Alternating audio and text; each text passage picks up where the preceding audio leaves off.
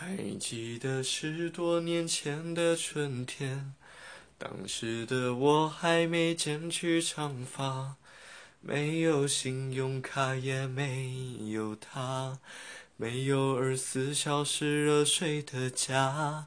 可当初的我是那么快乐，虽然我只有部破木吉他。在街上，在桥下，在田野中，唱着那无人问津的歌谣。